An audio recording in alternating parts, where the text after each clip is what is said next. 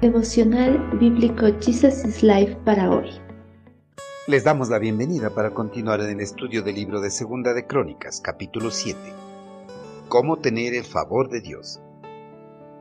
Una noche el Señor se le apareció a Salomón y le dijo, He oído tu oración y he elegido este templo como lugar para que se realicen sacrificios. Pero si mi pueblo que lleva mi nombre se humilla y ora, busca mi rostro y se aparta de su conducta perversa, yo iré desde el cielo, perdonaré sus pecados y restauraré su tierra. Mis ojos estarán abiertos y mis oídos atentos a cada oración que se eleve en este lugar. Habían pasado meses, quizá años, desde la oración que hizo Salomón para dedicar el templo de Jerusalén al eterno Creador. Además se habían terminado algunos otros proyectos de construcción después del templo.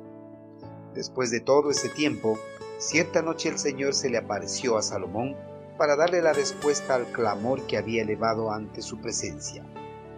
Cuán a menudo las personas esperan las respuestas inmediatas a sus oraciones y cuando no sucede nada, se preguntan si Dios no las ha escuchado.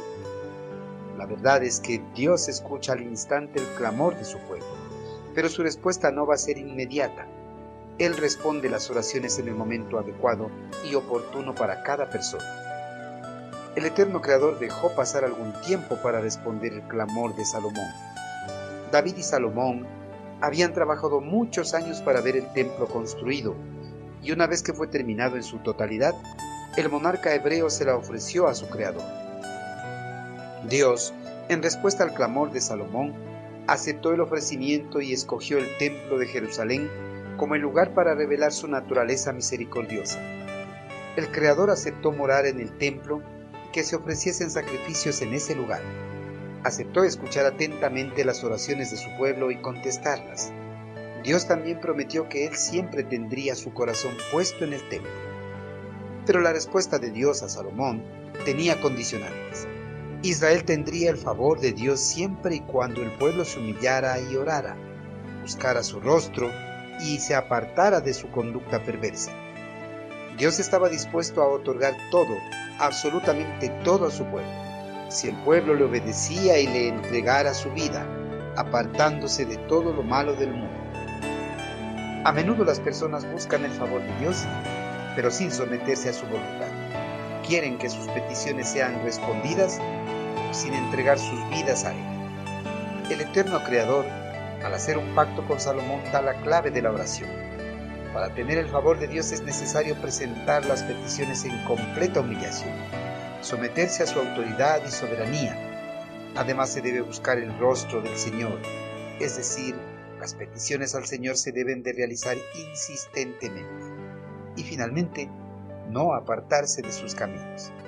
Dios califica los caminos de los hombres como malos y los llama al arrepentimiento verdadero. Los hombres están dominados por la condición pecaminosa. Esta condición hace que frecuentemente transgredan los mandamientos y decretos de Dios. Por eso, necesitan un verdadero arrepentimiento. El resultado de seguir esta clave tripartita, Dios promete oír atentamente las peticiones, perdonar los pecados y dar respuesta a las oraciones. Queridos hermanos, el eterno Creador aceptó habitar en el templo de Jerusalén aceptó que en ese lugar el pueblo le rindiera culto y adoración. Aceptó escuchar atentamente las peticiones de su pueblo y contestarlas. para cumplir con sus promesas eternamente, requirió que el pueblo le obedeciera completamente. Hermanos, el requerimiento de Dios en la actualidad para cumplir sus promesas de bendición son los mismos requerimientos que demandó al pueblo hebreo en el pasado. Para tener el favor de Dios, Debemos abandonar nuestros pecados, volvernos de una vida centrada en nosotros mismos, rendirnos a la palabra y voluntad de Dios.